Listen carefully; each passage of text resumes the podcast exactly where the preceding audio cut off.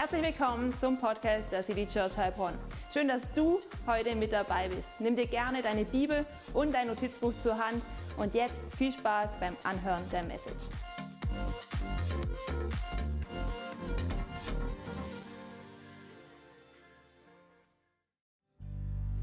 Ja, Gott, das soll das sein, was unser Herz erfüllt, dass wir von dieser Realität überzeugt sind, dass du tatsächlich regierst.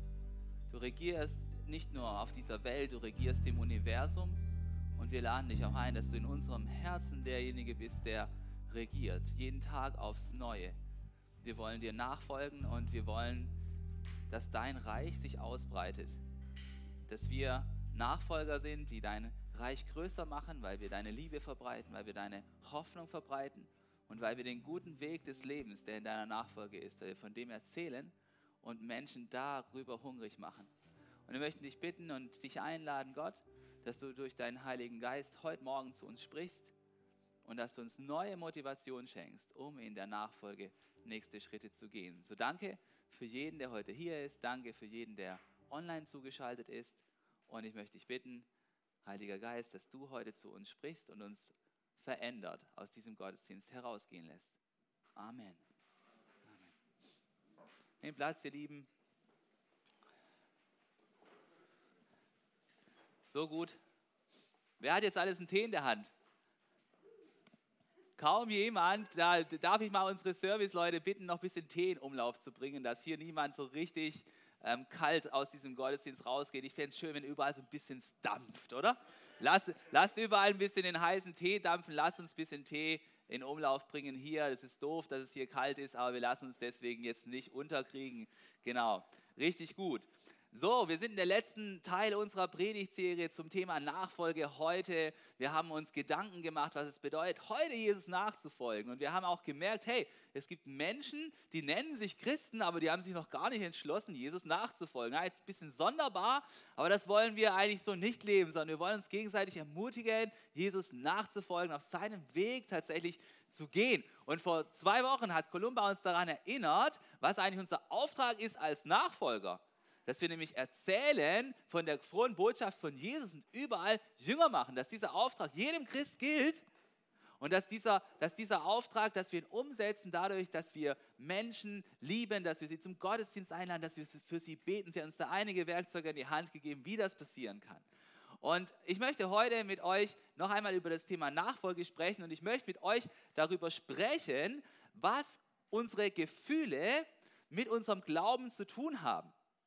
Und ich glaube nämlich, dass ohne dass wir entsprechende Gefühle haben, können wir unseren Glauben gar nicht richtig ausführen, weil die Gefühle einen Motivationsgrund für unseren Glauben darstellen. Da werden wir heute gemeinsam darüber reden. Und ich glaube, dass die Bibel davon ausgeht, und so können wir es auch in der Bibel lesen, dass Nachfolge immer mit einem feurigen Geist geschehen soll und mit einem aufrichtigen Geist. Lass uns direkt einsteigen in einen Bibelvers von Paulus, das ist einer meiner Lieblingsbibelverse. Er schreibt in Römer 12, Vers 11, lasst in eurem Eifer nicht nach. Aber ich bin jetzt gerade müde und ich fühle mich halb krank. Aber trotzdem, hier heißt es, lasst in eurem Eifer nicht nach, sondern lasst das Feuer des Heiligen Geistes in euch immer stärker werden. Hey, die Bibel, die geht davon aus, dass unser Eifer, dass der da ist, dass der brennt. Und wodurch passiert das? Durch den Heiligen Geist. Ja? Und deswegen finde ich es total wichtig, dass wenn wir etwas tun, dann wollen wir es on fire tun. Als diese Übersetzungskabine kam am Donnerstag, da haben wir uns nicht überlegt, naja, wie sieht unser Wochenplan aus? Oh, diese Woche kriegen wir es nicht mehr rein, das kriegen wir ganz garantiert nicht hin. Nein, da sind wir natürlich losgezogen und haben gesagt, jetzt muss dieses Ding aufgebaut werden, das heute am Sonntag auch funktionieren kann. Ja? Da sind wir losgedrödelt, haben es gemeinsam aufgebaut und dann haben wir gemerkt, oh nein, es fehlt ja ein Kabel, der kann gar nichts hören. Das Ding ist ja schallisoliert, der hört da drin nichts, da muss noch ein Kabel rein, das passt nirgends durch. Dann sind wir am Samstagmorgen nochmal in den Start gegangen, haben nochmal die Decke abgebaut, haben nochmal ein ordentliches Loch gesetzt, ohne das Ding zu beschädigen. Und jetzt ist Andreas da hinten, glaube ich, so glücklich wie noch nie. Jetzt gucken alle zu ihm. Ja? Schön, genau. Und hey, wenn wir das tun, dann wollen wir es an Feier tun, ja? Oder unser Church Kids Raum, ja? Wenn wir etwas machen, dann wollen wir, dass er richtig gut wird. Der ist noch nicht fertig, er wird noch richtig nice werden. Und, und wie genial ist es, wenn da Leute an Feier sind. Gemeinsam haben die, die, die, die, die, die Familienväter haben am Donnerstagabend den Boden reingelegt. Einige Singles sind sind einige Tage gekommen, haben dort richtig rangeklotzt, damit es vorwärts geht. Denn wenn wir was tun, dann wollen wir es on fire und gemeinsam tun. Und ich möchte euch noch einen Vers mitbringen, wo, auch, wo es auch darüber geht, dass wenn wir Gott nachfolgen, dass es immer ums Ganze geht. Schon im Alten Testament heißt es in 5. Mose 10, Vers 12, das ist das Glaubensbekenntnis der Israeliten gewesen, da heißt nun Israel, was fordert der Herr, dein Gott, noch von dir, als dass du den Herrn, dein Gott, fürchtest, dass du in allen seinen Wegen wandelst und ihn liebst und den Herrn, deinen Gott, dienst von ganzem Herzen. Es geht immer nur von ganzem Herzen und von ganzer Seele, dass du die Gebote des Herrn hältst und seine Rechte, die ich dir heute gebiete, auf dass es dir wohlgehe. Gott möchte immer, dass wir mit unserem ganzen Herzen und mit unserer ganzen Seele dabei sind, ihm nachzufolgen. Wenn wir diese zwei Verse zusammennehmen, dann denke ich, kann man Folgendes sagen. Nachfolge, richtige Nachfolge geht nur mit Eifer. Du kannst nicht in Nachfolge unterwegs sein und lauwarm sein. Das geht nicht. Sondern Nachfolge bedeutet immer mit ganzem Herzen unterwegs zu sein, mit Feuer. Und das Zweite, was wir mitnehmen können, ist die Motivation, in Nachfolge zu leben, beginnt in unserem Herzen. Von ganzem Herzen sollen wir Gott lieben. Wenn wir ihn nicht von ganzem Herzen lieben, dann halten wir immer Dinge zurück, dann leben wir gar nicht wirklich in Nachfolge, sondern wir leben so ein lauwarmes Glaubensleben. Und ich möchte mit dir gemeinsam darüber nachdenken, wie das jetzt denn passiert. Wie kommt es denn, dass wir von ganzem Herzen nachfolgen wollen? Und ich glaube, von ganzem Herzen nachfolgen können wir nur dann, wenn wir Gott erlauben, auch unser ganzes Herz anzurühren. Hey Leute, guck mal, unser Service-Team bringt jetzt Tee rein. Das ist nicht der Hammer? Jawohl, so muss es laufen. Hammer.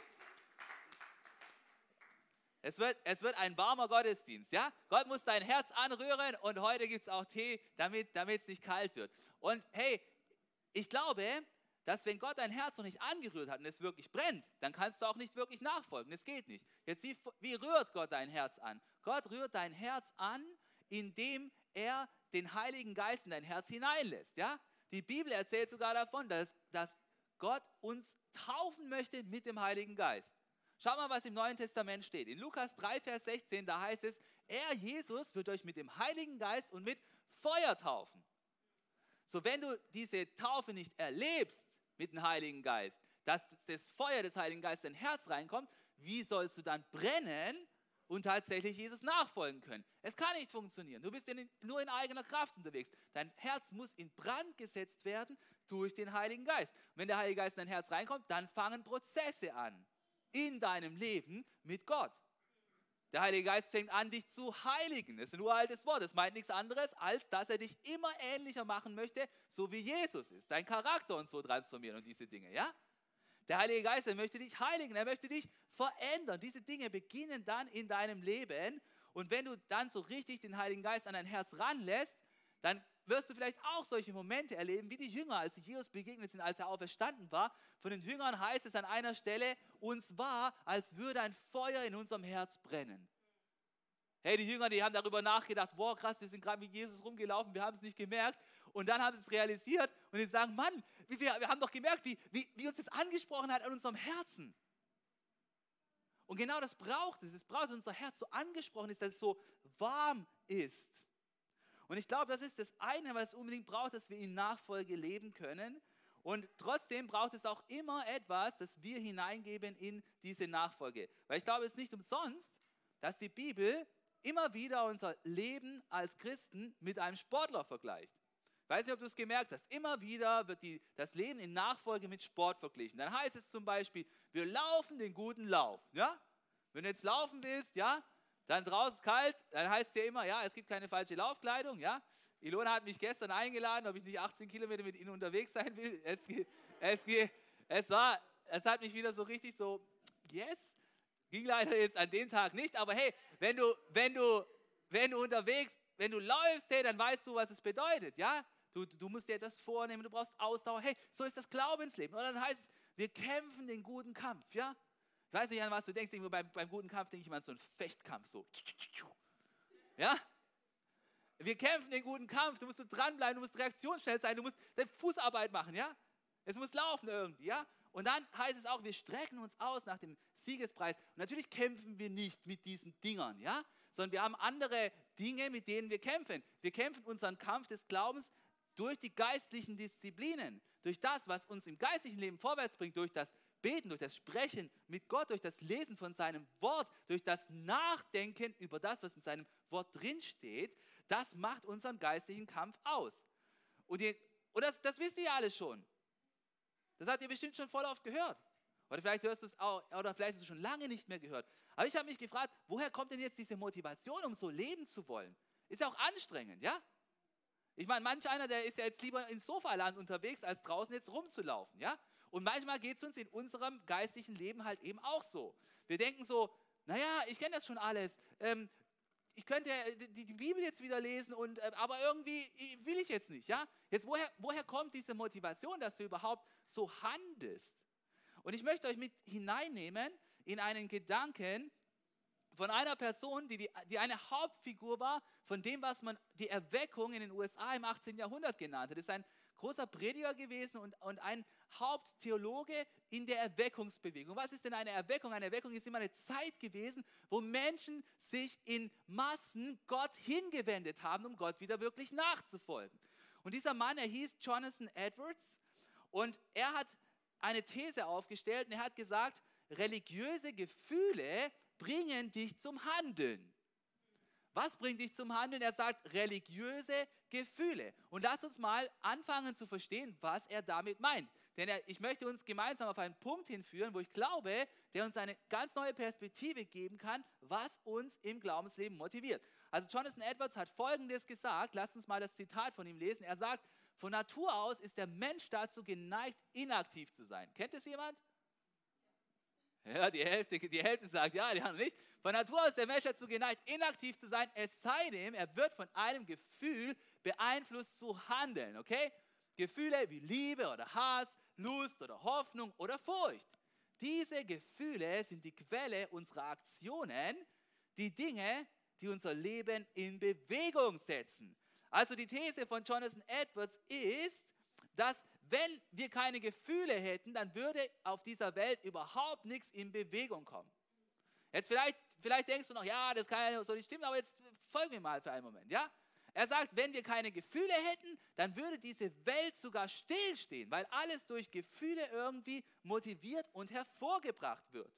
Und ähm, Vielleicht denkst du jetzt, ja, Gefühl ist für mich so ein, so ein Frauenthema. Es ist schwierig, das zu übersetzen. Wir können es auch mal Empfindungen nennen. Für den Zweck dieser Predigt lass mal davon ausgehen, dass Empfindungen und Gefühle ungefähr das Gleiche sind. Ja? Auf Englisch er, nannte er es Affections. Ja? Das ist nicht genau Feelings. Und welche Gefühle bringen denn jetzt die Welt in Bewegung aus seiner Sicht? Er sagt zum Beispiel, das Gefühl der Gier bewegt viele Menschen dazu, einfach mehr haben zu wollen. Ich will mehr haben. Ich will ein größeres Haus, ich will ein neueres Auto, ich will schickere Klamotten, ich will vor allem die Klamotten, die jetzt in diese Season hineinpassen. Ja, genau. Oder dann gibt es das Gefühl des Ehrgeizes. Das bewegt Menschen dazu, alles in Bewegung zu setzen, um Ehre zu erlangen. Ja?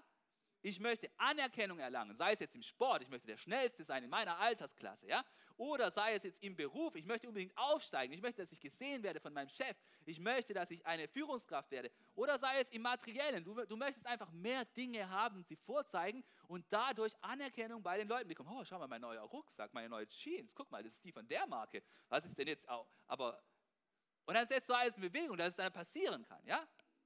Und dann gibt es noch andere Gefühle, die dich bewegen. Zum Beispiel ist da die Lust. Sie bewegt Menschen dazu, den sinnlichen Genuss nachzugehen. Lust auf verschiedene Sachen kannst du haben. Manche, die haben so einen richtig großen Gehirnbereich freigesetzt für, den, für die Lust auf gutes Essen. Ja? Und sie, sie, sie, sind, sie sind bereit, dafür enorme Anstrengungen und äh, enorme Anstrengungen freizusetzen, ja?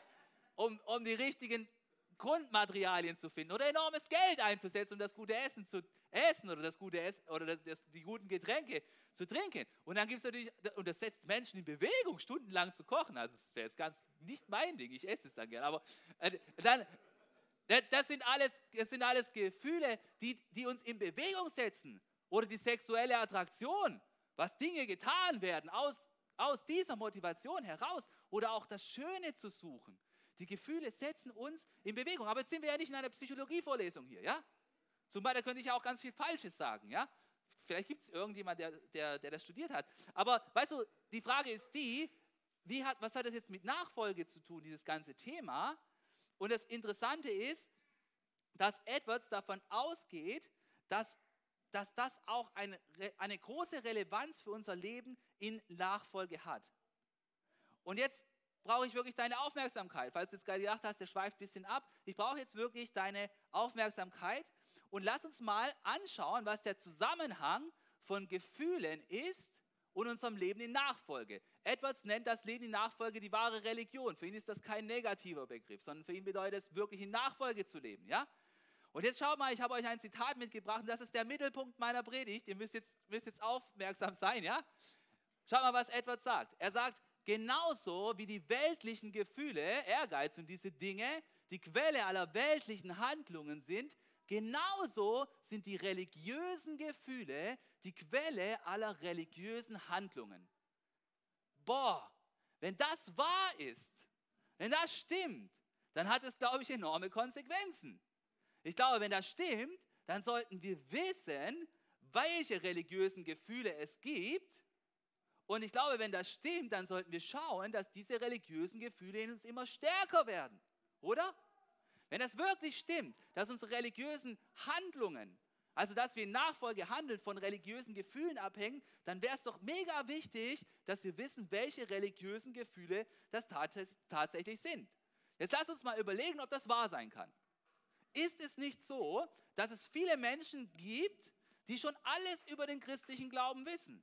Die wissen, wer Jesus ist, dass Jesus der Sohn Gottes ist. Die wissen, dass Jesus auf diese Welt gekommen ist, dass er auf Wasser gelaufen ist, auf dem See. Die wissen, dass er am Kreuz für unsere Sünden gestorben ist und dass er am dritten Tag auferstanden ist. Und trotzdem haben sie ein kaltes Herz darüber. Sie wissen das, sie wissen es hier oben. In, in, in völliger Kälte. Aber sie haben keine religiöse Empfindung dafür. Sie haben kein Gefühl dafür, sondern es lässt sie einfach kalt. Und es schlägt sich auch nicht in ihrem Handeln nieder sondern sie bleiben in ihrem Handeln so, wie sie unterwegs gewesen sind.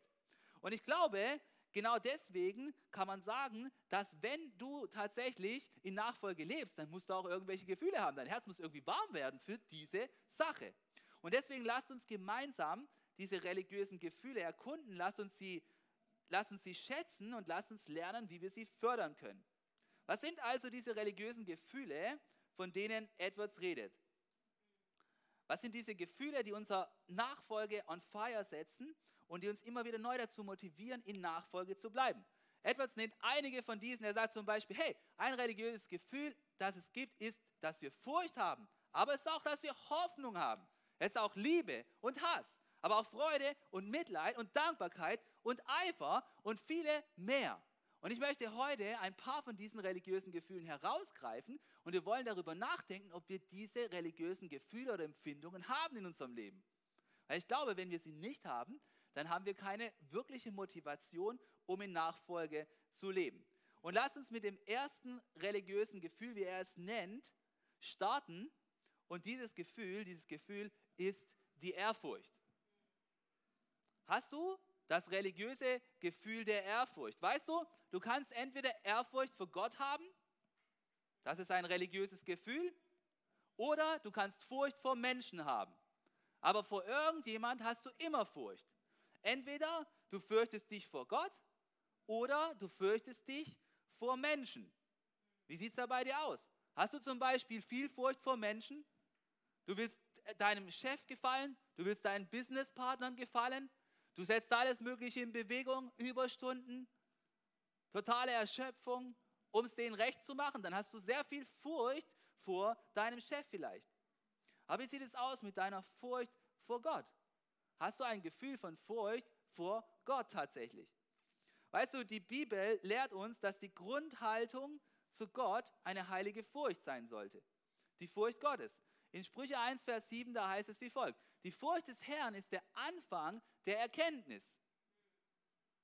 Wenn du deine Beziehung mit Gott haben möchtest, dann musst du immer eine aufrichtige Gottesfurcht haben vor Gott. Und dieses Gefühl, es bezeichnet deine Haltung zu Gott und seinem Willen für uns. Und dieses Gefühl, es glaube ich, kann nur zustande kommen, wenn du dir über die Heiligkeit von Gott bewusst bist. Wenn du nicht merkst, dass Gott auch heilig ist, dann wirst du keine Ehrfurcht vor Gott haben. Und weißt du, wenn ich ganz ehrlich bin, mir kommt es manchmal so vor, dass es heutzutage viele Christen gibt, die die Empfindung von Ehrfurcht nicht mehr als einen Teil ihres Christseins haben wollen, weil sie nur noch einen Gott der Liebe haben wollen. Und ich glaube, dann geht uns leider etwas verloren. Sie verbinden die Idee, dass wir Ehrfurcht vor Gott empfinden sollen, mit der Idee, dass Gott irgendein fuchtelnder Oberlehrer ist, der ständig nur irgendetwas Falsches in ihrem Leben zu finden hat. Oder sie verbinden es mit irgendeinem überholten pädagogischen Modell, wo sie denken, dass wir das ganz sicher mit dem Anbruch des 21. Jahrhunderts zurücklassen können. Oder, uns, oder sonst irgendeine Ausrede, oder? Aber ich glaube, dass die Ehrfurcht vor Gott, dass wir sie tatsächlich als einen wichtigen Teil von unserer Nachfolge brauchen. Es ist ein Gefühl. Hast du mal darüber nachgedacht, wenn, du, wenn, wenn jemand Ehrfurcht vor Gott hat, wie er sich dann verhält? Ey, du merkst es irgendwie, oder? Und du merkst auch, wo es nicht da ist. Und genau deswegen brauchen wir diese Ehrfurcht vor Gott. Und wenn du, in, wenn du in die Bibel reinschaust, dann wirst du eines feststellen. Es gibt eine Konstante durch das Alte und durch das Neue Testament hindurch, dass immer, wenn Menschen tatsächlich Gott begegnet sind, dass sie erst einmal Ehrfurcht vor Gott hatten. Dass Gott erstmal dieses Gefühl in ihnen sehen wollte. Nehmen wir mal im Alten Testament Mose, als er Gott im brennenden Dornbusch begegnet ist. Ja? Da ist das Erste, was Gott zu Mose gesagt hat, zieh deine Schuhe aus, denn du stehst auf heiligem Boden. Oder? Das Erste, was Gott wollte, ist, dass er sieht, hey, du hast es jetzt mit Gott zu tun und ich bitte dich, dass du Ehrfurcht vor mir hast. Oder nehmen wir mal Petrus, der einen wundersamen Fischfang er erlebt hat, nachdem er die ganze Nacht nichts fischen konnte und Jesus dann gesagt hat, hey, geh nochmal. Und er hat plötzlich so viel gefangen, dass er gar nicht alles reinziehen kann. Dann kommt Petrus und sagt zu Jesus, geh weg von mir, denn ich bin ein sündiger Mensch. Petrus hatte Ehrfurcht vor Jesus. Er hat gemerkt, er hat es mit Jesus, dem Sohn Gottes, zu tun. Oder nehmen wir Johannes den Lieblingsjünger von Jesus, den, den Jesus lieb hatte, der, der neben Jesus sitzen konnte, an seiner Brust lag, wie es so schön heißt, ja? Als er dem auferstandenen Jesus begegnet ist, der Jesus, der immer noch lebt, also der Jesus, mit dem wir es heute zu tun haben, da ist das Erste, was passiert ist, als er Jesus in seiner Herrlichkeit gesehen hat, dass er zu Boden gefallen ist. Vor Ehrfurcht vor Gott. Das heißt, diese Ehrfurcht, die kannst du, die kannst du nicht einfach wegrationalisieren. Du kannst nicht einfach sagen, die ist jetzt kein Teil mehr von dem, was es bedeutet, Nachfolge unterwegs zu sein, sondern es braucht diese gesunde Ehrfurcht. Und die Frage ist, woraus nährt sich jetzt diese Ehrfurcht? Und jetzt pass auf. Ich glaube, dass die gesunde Ehrfurcht, sie nährt sich aus deinem Blick auf Gottes Herrlichkeit. Was bedeutet das jetzt? Ich glaube, wenn du tatsächlich Gott in seiner Herrlichkeit anfängst, ihm zu begegnen, dann entsteht bei dir Ehrfurcht. Wenn du begreifst, wie heilig Gott ist, wie schön Gott ist, wenn du merkst, wie perfekt Gott ist und wie gut Gott ist, dann merkst du, dass du Ehrfurcht vor ihm haben sollst. Und dann merkst du, was es für eine Ehre ist, diesen Gott überhaupt Vater nennen zu dürfen, dann merkst du, wie genial es ist, ihn überhaupt näher kennenlernen zu dürfen, mit ihm reden zu dürfen und dass es ein Privileg ist, ihm zu dienen. Und erst wenn diese Ehrfurcht bei dir da ist, dann kann es weitergehen, dann kann der nächste Schritt kommen. Und deswegen, wenn wir diese drei Beispiele uns nochmal anschauen, wenn du Mose anschaust, nachdem er diese Ehrfurcht empfunden hat, hat Gott angefangen, mit ihm zu reden. Er hat sogar angefangen, mit ihm zu diskutieren und er hat ihn dann beauftragt, sein Volk aus Ägypten herauszuführen, aber erst nachdem er Ehrfurcht empfunden hat. Oder wenn du dir Petrus anschaust, nachdem er Ehrfurcht gehabt hat, ist Jesus auf ihn zugegangen und hat ihm in der Ehrfurcht die Angst genommen und hat ihn dann wieder neu beauftragt, vorwärts zu gehen. Und genauso ist es beim Auferstandenen, als er Johannes begegnet ist, hat er auch gesagt, hey, du brauchst keine Angst haben. Aber zuerst ist er ihm so begegnet, dass er gedacht hat, wow, ich habe es mit Gott zu tun. Und weißt du, die Ehrfurcht vor Gott, die führt uns noch zu etwas anderem, denn die Ehrfurcht vor Gott, die führt uns auch dazu, können wir noch einmal zurück, die Ehrfurcht vor Gott, die führt uns auch dazu, dass wir keine Furcht mehr vor Menschen haben. Wenn wir Ehrfurcht vor Gott haben, dann ist uns Gott wichtiger als das, was andere Menschen über uns denken. Und ich möchte, möchte dir heute gerne diese Frage stellen. Hast du diese gesunde Empfindung der Ehrfurcht vor Gott? Ist diese Empfindung in deinem Leben vorhanden? Oder ist diese Empfindung vielleicht bei dir verloren gegangen? Guck mal, ich habe dir hier so eine Skala mitgebracht und überleg dir doch mal, hey, wie sieht es mit meiner gesunden Ehrfurcht vor Gott aus? Ist die vielleicht ganz niedrig, bei zwei oder bei eins? Oder ist in der Mitte? Und wie kannst du ein gesundes Ehrfurchtslevel vor Gott haben in deinem Leben? Und wenn du merkst, dass es bei dir gar nicht da ist oder dass es vielleicht zu niedrig ist, dann möchte ich dich ermutigen, dass du anfängst, in der Bibel zu lesen und dass du anfängst, zu Gott zu beten, dass er sich dir zeigt in seiner Herrlichkeit, in seiner Heiligkeit und in seiner Majestät, weil dann wirst du merken, dass Gott ein Gott ist, bei dem es sich lohnt, ehrfürchtig zu sein. Erst wenn du Gott wirklich erkennst in seiner Größe, dann wird sich bei dir auch das Gefühl von Ehrfurcht einstellen. Wenn du Gott nur so als, so, so, so, so als Helper so ein bisschen so am, Entschuldigung, missbrauchen bist, aber ihm gar nicht wirklich begegnest, dann ist bei dir vielleicht mit, dem, mit der Ehrfurcht noch nicht weit. Aber ich sage dir, es, Gott hat mehr für dich vorbereitet. Begegne ihm in Ehrfurcht. Lass uns die zweite religiöse Empfindung anschauen. Genau, wir haben das hier dabei. Nein? Okay, es fängt hier an, Freunde. Es fängt hier an. Die Ehrfurcht. Jawohl, genau. Das war die Ehrfurcht. Und dass, ihr euch, dass wir das ein bisschen mitnehmen können. Und das ist die zweite religiöse Empfindung, die, glaube ich, total wichtig ist. Und, und das, das ist, glaube ich, keine Überraschung, ist die Liebe, oder? Hey, du brauchst eine Empfindung von der göttlichen Liebe, sonst kannst du nicht in Nachfolge leben. Wenn du das nicht fühlst in deinem Herz, wie soll es dann laufen? Das kann nicht funktionieren, ja? Und die Bibel, sie lehrt uns mit aller Klarheit, dass wir Gott lieben sollen, oder? Wir sollen Gott lieben, sie sagt auch, wir sollen unseren Herrn Jesus lieben und sie sagt auch, wir sollen unseren Nächsten lieben. Und, und, das, und die Liebe ist ein Gefühl, das uns immer zur Aktion führt. Es ist kein Gefühl, was uns einfach nur da sitzen lässt. Die Liebe ist kein Gefühl für, für, für, für Sofa nur, ja? Die Liebe, die geht immer weiter, vom Sofa runter auch und setzt sich dann irgendwann in Aktion, ja? Und Jesus selber, er hat Folgendes gesagt, wer sich an meine Gebote hält und sie befolgt, der liebt mich wirklich. Das heißt, Jesus hat selber definiert, dass Liebe ist immer Liebe in Aktion. Liebe bedeutet immer das zu tun, was Jesus gefällt am Ende.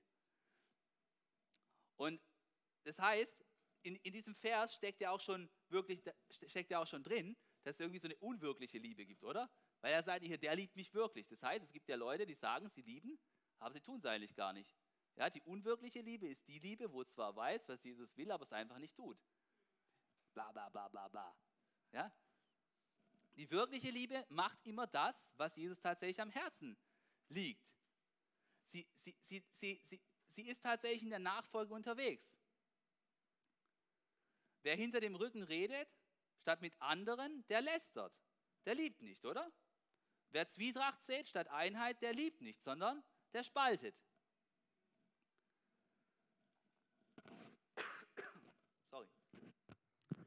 Wer helfen kann und es nicht tut, der liebt auch nicht, sondern der ist verhärtet. Oder wer Geschwister im Stich lässt, um den einfachen Weg zu suchen, der liebt nicht, sondern der läuft einfach weg. Und wer da gleichgültig bleibt, wo es anderen schlecht geht, statt zu ermutigen, der liebt auch nicht. Die Bibel, sie lehrt uns eindeutig, dass die Liebe sich immer in Aktion zeigt. Der Bruder von Jesus, er hat Folgendes geschrieben im Jakobusbrief. Da heißt es, was nützt es, meine Geschwister, wenn jemand behauptet, ich glaube, aber er hat keine entsprechenden Taten vorzuweisen? Kann der Glaube als solcher ihn retten? Rhetorische Frage, Antwort, nein, weil es kein wirklicher Glaube ist, ja? Sondern die Liebe, sie zeigt sich immer in Aktion. Wahre Liebe ist immer in Aktion. Und du kannst dich jetzt auch einmal fragen, wie sieht es mit deiner Liebe in Aktion aus? Weißt du, ich fand es so cool, die Ladies, die waren vor kurzem auf einer, äh, auf einer Konferenz und, äh, in, in, in Zürich und da waren hunderte von Frauen da. Und ich habe später diese Pastorin getroffen auf einer Konferenz und, und sie hat gesagt, wie sie wirklich gegangen ist, ja, in dieser Konferenz. Sie hat gesagt, hey Leute, mir ging es so schlecht, in meinem Herzen war sowas drin, da sind die Türen aufgegangen, da sind hunderte von Frauen reingekommen und ich hätte am liebsten jeder eine klatschen können, ja. Dann denke ich so, dann ich so, dann ich so, hat sie aber nicht gemacht sondern sie hat sich so gefühlt, ja, in diesem Moment. Aber hey, die Liebe, die, die echte Liebe in Aktion, die verhält sich dann trotzdem so, wie es eben dran ist, sich zu verhalten, ja. Was da manchmal in uns drinnen unterwegs ist, ist eine Sache. Aber die andere Sache ist, wie verhalte ich mich denn dann? Und ich möchte dich auch ermutigen, dich zu fragen, wie sieht es denn mit deinem Liebelevel aus? Wenn du dir jetzt überlegst, wie ist deine Empfindung für göttliche Liebe? Ist die bei 1 oder 2 oder bei 3? Oder ist die eher weiter oben? Und ich möchte dich ermutigen, dass du, die, dass du mehr von dieser göttlichen Liebe fühlst in deinem Leben.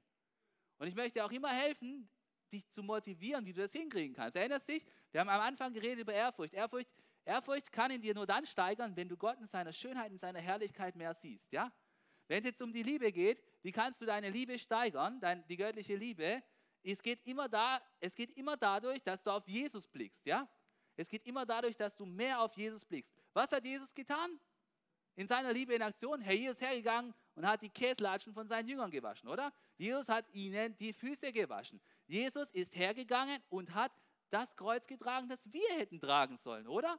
Und Jesus hat uns schon dann geliebt, als wir noch nichts von ihm wissen wollten. Und wenn ich mir das vor Augen halte, dann steigt bei mir so ein bisschen der göttliche Liebesquotient und diese, diese Empfindung für die Liebe Gottes. Und es macht mich dann auch wieder ready für das nächste, das es jetzt zu tun gilt.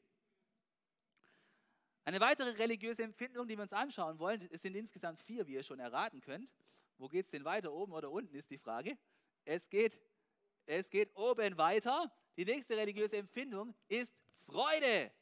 Freude. Hey, wenn du in Nachfolge unterwegs bist, dann soll es Freude in deinem Herzen geben. Wenn du keine Freude hast, dann kannst du auch nicht motiviert sein, nachzufolgen, oder? Ist einfach so, ja? Deswegen heißt schon im Psalm 37, da steht folgendes: Freue dich über den Herrn und er wird dir geben, was du dir von Herzen wünschst. Also worüber sollst du dich freuen? Über den Herrn musst du dich freuen. Es geht jetzt nicht um irgendeine Freude. Freude über das neue iPhone. Ja? Freude über die neuen Klamotten, Freude über das neue Essen. Nein, es geht über die Freude am Herrn. Und die, und die, und die Bibel, sie erzählt auch darüber, dass die Freude eine Frucht des Geistes ist.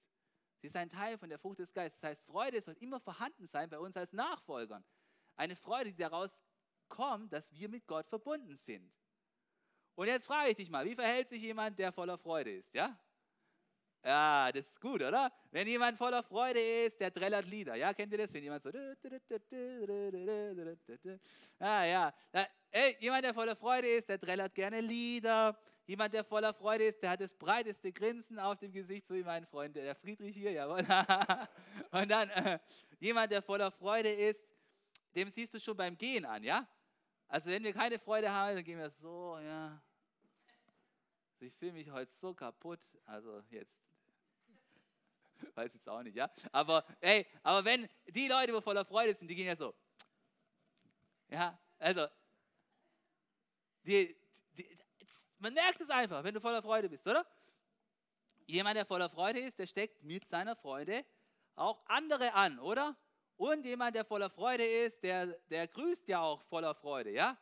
Aber nicht so übertrieben, dass alle auf die Nerven geht, okay? Also, solche, solche gibt es auch.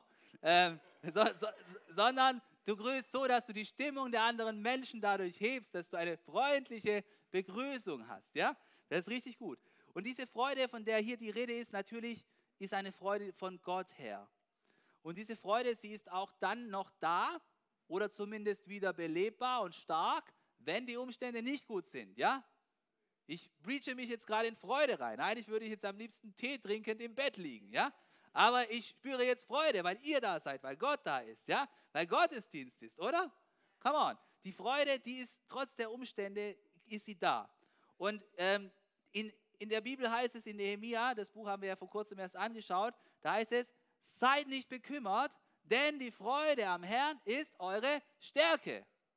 Hast du eine göttliche Freude in deinem Herzen?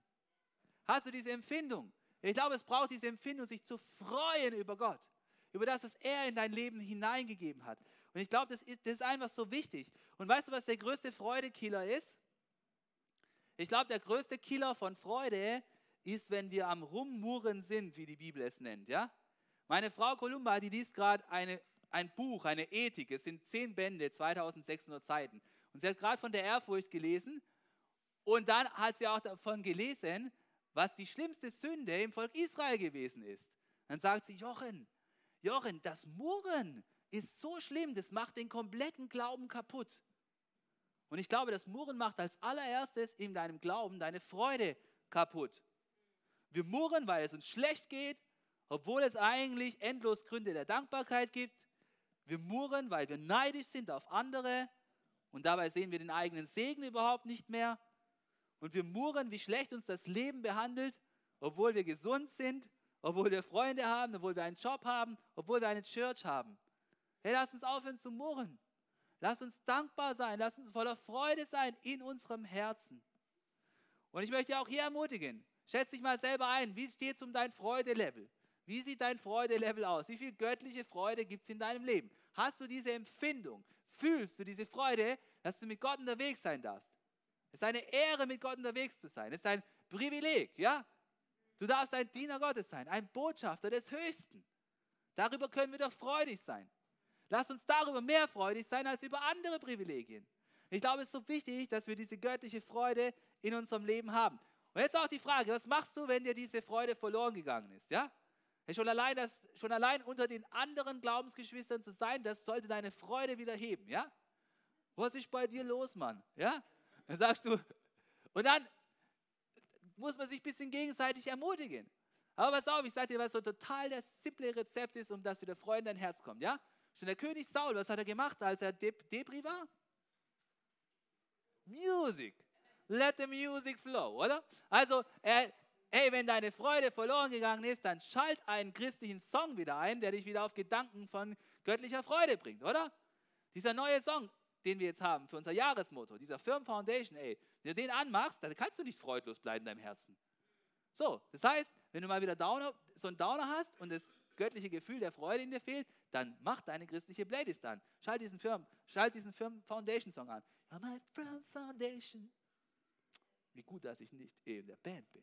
Okay, also, äh, ja, hey, das, das ist so gut, Mann.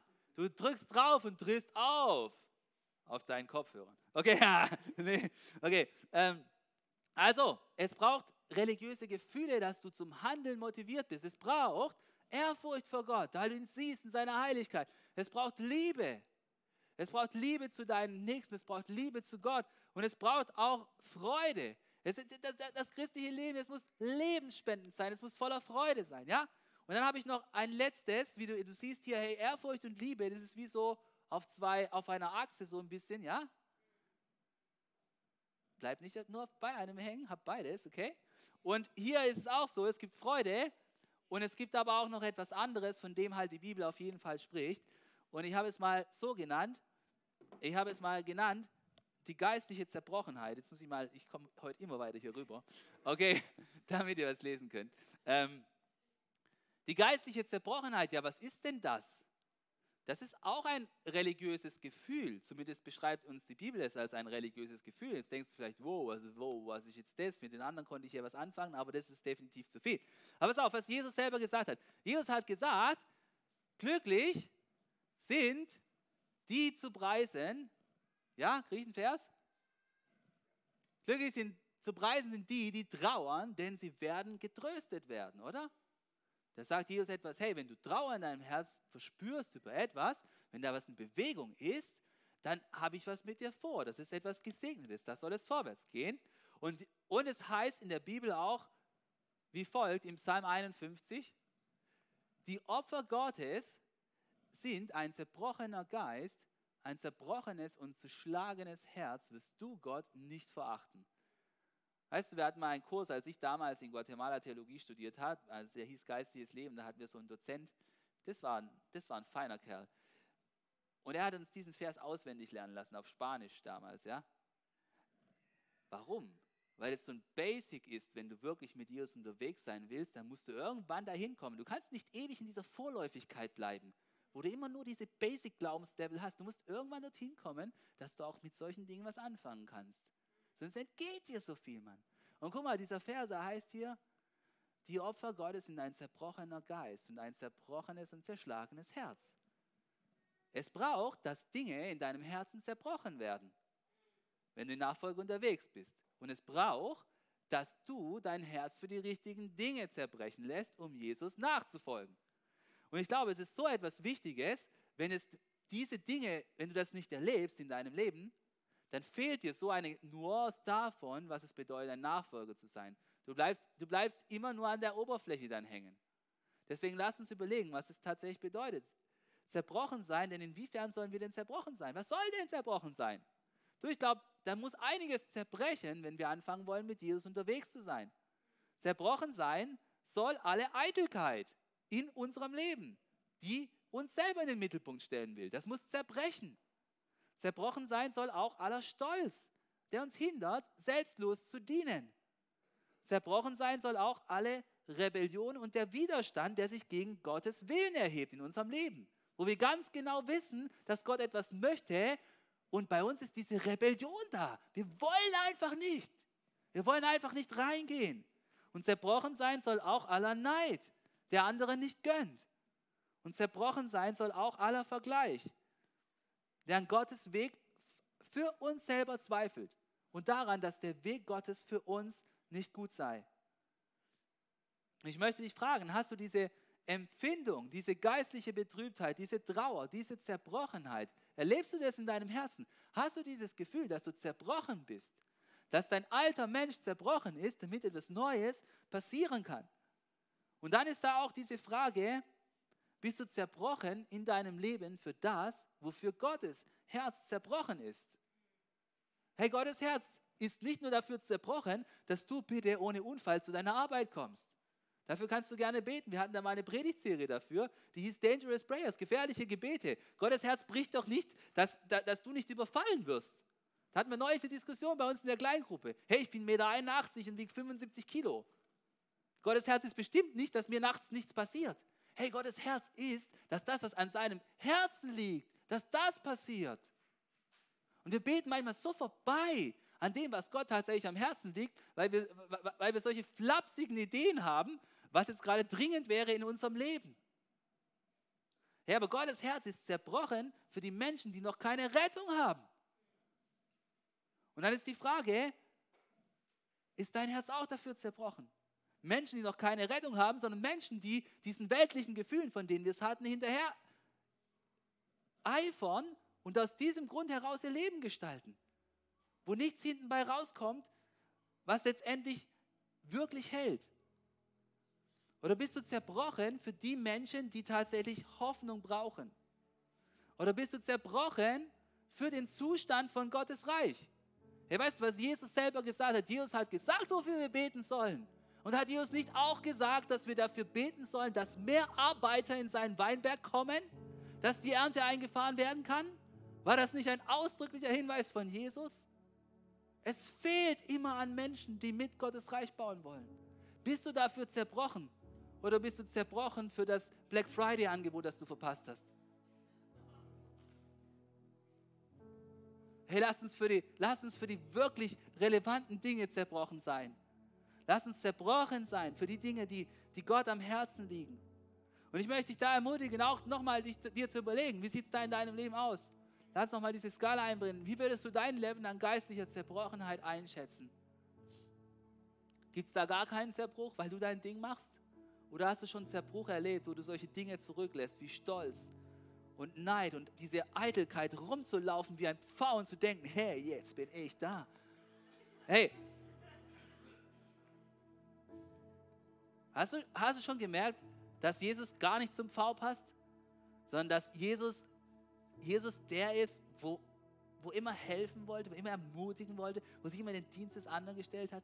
Komm mal, lass uns, lass uns diesen Zerbruch in unserem Leben erleben, sodass wir von innen heraus, das ist doch, es ist ein Gefühl, aus der Begegnung heraus mit Gott, kommen diese Gefühle zustande, die dich dann dazu bringen, diese Dinge tatsächlich zu leben, wo du schon weißt, dass sie richtig sind. Aber wenn du nicht Gott begegnet bist vorher und dieses Gefühl in dir groß geworden ist, dann wirst du immer da sein, du wirst es immer wissen, dann wirst du immer dabei stehen und wirst es halt einfach nicht machen. Deswegen bete ich so, dass du diese religiösen Gefühle, ja, so wie wir sie heute kennengelernt haben, dass du die erlebst, dass du diese Ehrfurcht vor Gott erlebst, weil du Gott in seiner Herrlichkeit begegnet bist, dass du diese Liebe hast in deinem Herzen, weil Gott dein Herz mit Liebe gefüllt hat, sodass du auch bereit bist, den anderen uneigennützig zu dienen. Und auch dann, wenn sie vor zwei Wochen dir krumm gekommen sind, my goodness. So what? Dass du diese Freude erlebst von Gott, Mann. Dass du sagst, yes, Mann, ich will auch, ich will auch diese Freude versprühen. Ich will nicht mit diesem gesenkten Mund. Show your teeth, man. Give us a smile. Oder? Lass uns diese göttliche Freude haben und lass uns auch empfinden, was Gottes Herz zerbricht. Lass uns dafür mutig beten, dass es tatsächlich in unserem Leben passiert. Und ich glaube, dann werden wir ein Leben in Nachfolge leben können, das wirklich relevant ist. Ein Leben, das es wert ist, den Namen Christ zu tragen. Den Namen von unserem Erlöser, der alles für uns gegeben hat. Komm, lass uns aufstehen und lass uns beten.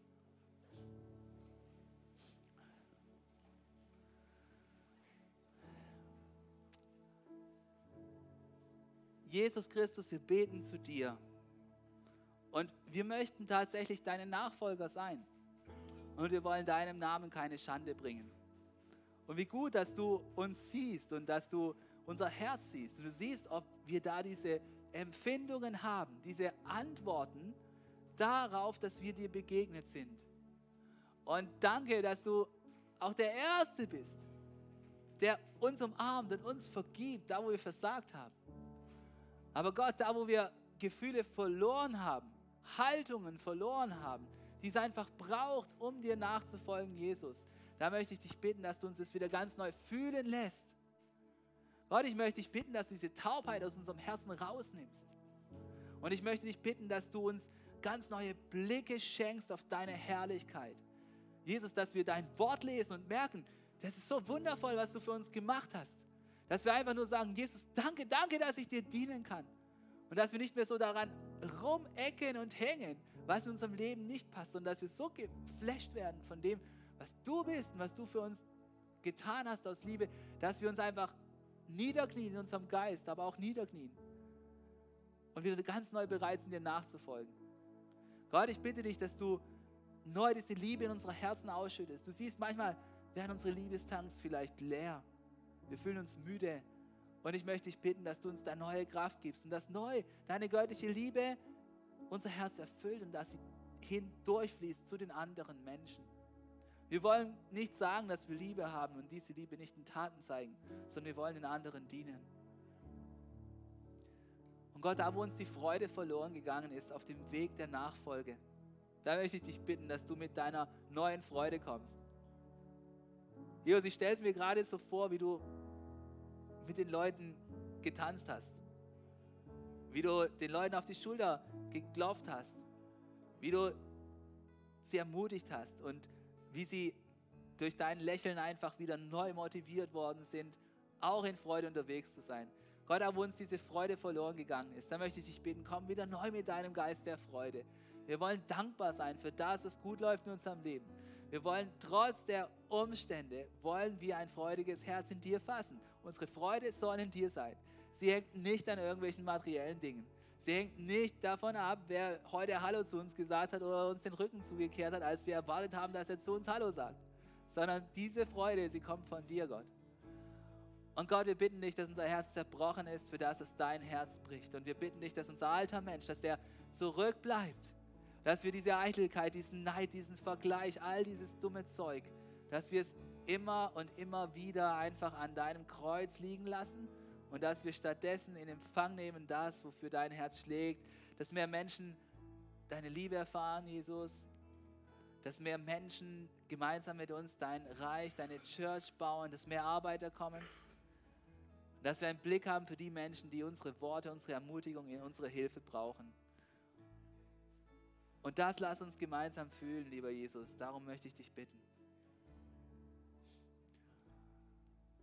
Und vielleicht bist du heute in diesen Gottesdienst gekommen und du denkst so, hey, die reden die ganze Zeit über religiöse Gefühle, ähm, aber die Sache ist die, ich habe mit diesem Jesus noch überhaupt kein, keine Gefühlsbeziehung äh, aufgenommen, ja?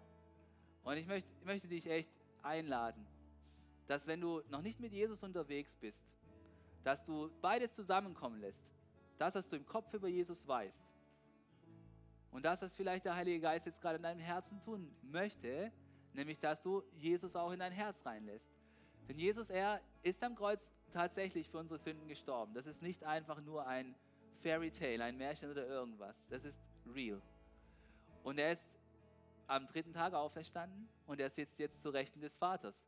Und wenn du Ehrfurcht spürst, dann bewegt das etwas in dir. Ja, wenn du Jesus noch nicht in deinem Herzen hast, wenn du noch nicht sagen kannst, hey, ich habe Vergebung der Sünden, hey, ich weiß, wo es hingeht in Ewigkeit, ich habe auch noch nicht diese Freude in meinem Herzen und diese Liebe, die überquillt, dann möchte ich dich heute einladen, eine Entscheidung des Glaubens zu treffen, wo du Jesus einlädst, dass er in dein Herz kommt und dass er dir vergibt, dass er dich zu deinem Kind macht und dass all diese Gefühle in dein Leben reinkommen und du so erfüllt lebst wie niemals zuvor. Und wenn hier jemand da ist, der dieses, diese Entscheidung treffen möchte, dann möchte ich dich ganz simpel einladen, das zu tun. Wir werden alle für einen Moment nochmal unsere Köpfe senken, unsere Augen schließen. Ich werde ein Gebet sagen und du kannst dieses Gebet im Stillen mitsagen. Und lass uns alle kurz unsere Augen schließen. Und wenn hier jemand ist oder auch wenn du online bist, der dieses Gebet sprechen möchte, dann lass mich doch sehen, indem du einfach kurz Mut hast und deine Hand hochhebst, dass ich dann dich sehen kann, für dich beten kann. Ist irgendjemand hier, der dieses Gebet sagen möchte? Come on, lass uns gemeinsam dieses Gebet sprechen. Ein Gebet, wo du Jesus in dein Herz einlädst. Lieber Jesus, ich möchte dich heute in mein Herz einladen. Ich möchte heute deine Vergebung empfangen. Ich glaube, dass du der Sohn Gottes bist. Ich glaube, dass du am Kreuz für meine Sünden gestorben bist. Und ich glaube, dass du jetzt lebst. Bitte komm mit deiner göttlichen Freude. Bitte komm mit deiner Liebe. Bitte lass mich spüren, wofür dein Herz zerbrochen ist.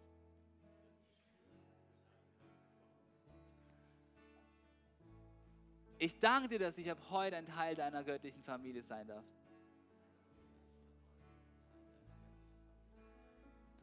Und ich empfange deinen Frieden. Und ich sage es mit all dem Glauben, den ich habe. Und wir sagen alle gemeinsam Amen, Amen, Amen. Hey, wenn du dieses Gebet gesprochen hast, es ist ein wichtiger und ein großartiger Moment. Ich möchte dich ermutigen, dass du nachher einfach an unser Kreuz vorkommst, dass wir gemeinsam beten können. Und jetzt lass uns nochmal gemeinsam Gott groß machen. Lass die Freude in unserem Herz gemeinsam wachsen, denn Gott. Was für eine Ehre, dass du dir den Podcast der City Church Heilbronn angehört hast. Wir glauben daran, dass das Wort Gottes die Kraft hat, dein Leben zu verändern. Wenn dir dieser Podcast gefallen hat, dann teile ihn gerne auf Social Media. Unser nächster Podcast wird nächsten Sonntag um 17 Uhr verfügbar sein. Gerne kannst du diesen Podcast auch kommentieren und abonnieren, damit du keine weitere Folge mehr verpasst. Jetzt denkst du vielleicht, oh, das war es jetzt, aber nein, lasst uns jetzt das Gehörte in die Praxis umsetzen. Bis zum nächsten Mal.